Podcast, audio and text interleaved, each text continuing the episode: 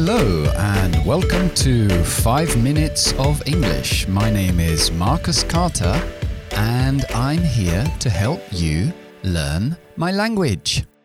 Ok, hoy toca pronunciación. No sé si lo sabéis, pero cuando hablamos rápido cambiamos sonidos, cambiamos palabras a lo que a lo mejor habéis aprendido dentro del aula. Por ejemplo, no decimos I can play tennis, decimos I can play tennis. Cambiamos muchos sonidos para el sonido schwa, ese sonido más común en la lengua inglesa que es el uh, uh. I can play tennis, some people, this is for you, not for you. Bien, también lo que hacemos es quitamos letras, por supuesto, decimos en lugar de decir I have, decimos I've y perdemos ese, la H y la A. Y, o por ejemplo, would, en la palabra would, quitamos todas las letras menos la D, ¿no? Would, I would o Vale, bien, entonces cambiamos sonidos, quitamos letras, enlazamos palabras, últimos consonantes con siguiente vocales, pero también metemos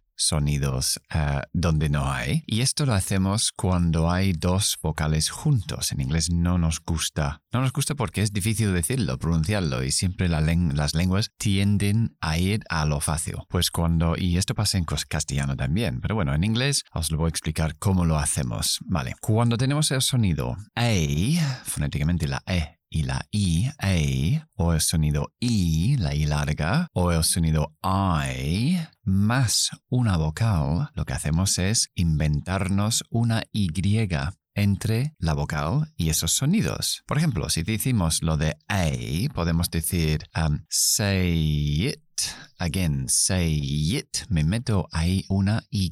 Say it. Say it. Porque si no, say it es muy difícil decirlo rápido, entonces me ayuda la Y a gesticular para el siguiente sonido. Y por ejemplo, la I, si quiero decir enlazar la I con una vocal al final de una palabra, por ejemplo, imaginamos que decimos we, nosotros, we, y luego puedo decir agree, que es está de acuerdo. Pues yo digo we agree, yeah, yeah, you agree, we agree. No we agree, porque tengo que hacer una parada. We agree, we agree. Y el último es I. Si quiero decir I más una vocal, por ejemplo, um, esto va a ser el idioma de hoy, pie in the sky, que es castillos en el aire, pie in the sky, pasteles en el cielo, decimos nosotros, poco menos bonito, menos creativo en castellano, pero bueno, sería pie yin, yin, ahí está mi Y, pie in the sky, pie in the sky. Entonces eso os aconsejo que practiquéis eso. Pie in the sky, say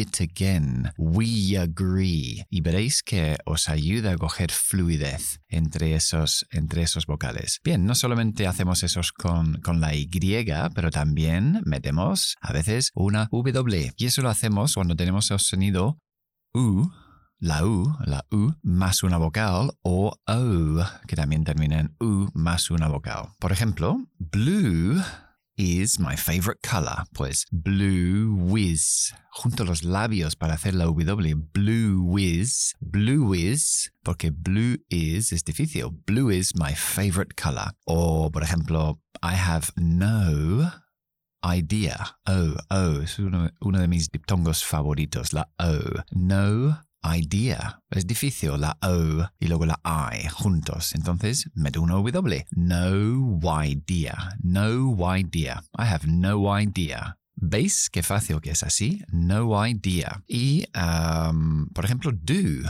Vamos a decir la famosa eslogan de Nike que dicen just do it. Pues decimos just do, do it. Just do it, do it. Eso es el final de la lección de hoy, de cuando tenemos esas dos vocales juntos y inventamos letras, consonantes para meter entre las dos para hablar más rápido y con más fluidez. El idioma ya lo hemos visto, pie in the sky, castillos en el aire. Así que solo me falta decir que estoy en redes sociales, TikTok, Instagram, busca Carter School of English o Marcus Carter, me encontraréis siempre así. Y ahí veréis cosas nuevas, que siempre estoy poniendo cosas diferentes ahí. Y si no, pues nos veremos aquí en el siguiente podcast. Hasta entonces, bye for now.